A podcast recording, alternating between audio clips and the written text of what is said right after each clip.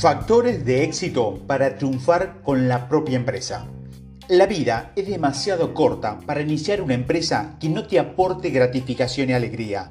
Y si ama lo que hace, se mantendrá firme tanto en las buenas como en las malas. Primero, golpea donde nadie ha golpeado.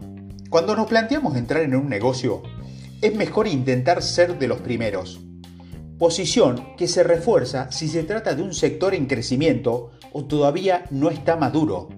Esto puede suponer contar con una ventaja decisiva a la hora de situarte en un mercado concreto. Segundo, asume riesgo, sí, pero de forma calculada. Es necesario asumir riesgo.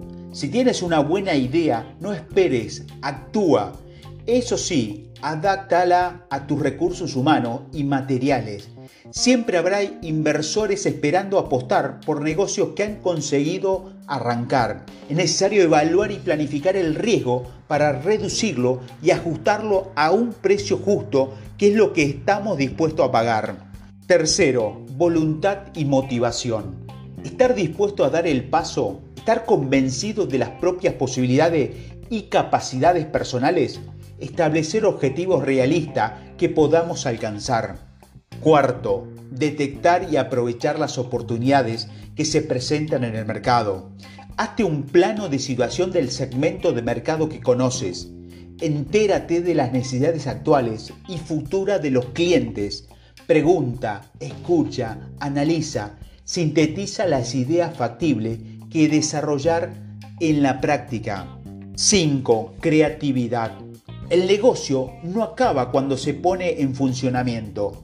Mantener un servicio de calidad es fundamental. Un cliente satisfecho es el mejor comercial para tu empresa.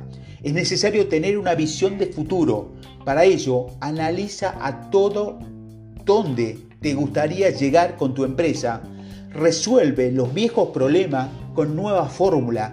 Evita expresiones del tipo hazlo como de costumbre Define nuevas estrategias, busca nuevas utilidades a los recursos de tu empresa, innova, renueva, mejora, rediseña tu producto o servicio, ábrete a nuevas ideas, nuevos conceptos, nuevas políticas. Y seis, y último, un buen comienzo.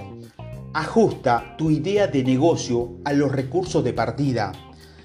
Aprovecha los pocos recursos de salida. Es mejor utilizar los recursos en una buena campaña de promoción, en hacer una imagen de marca, en alquilar, en recurrir al leasing. En definitiva, no inmovilices tu recurso, tu recurso, úsalos.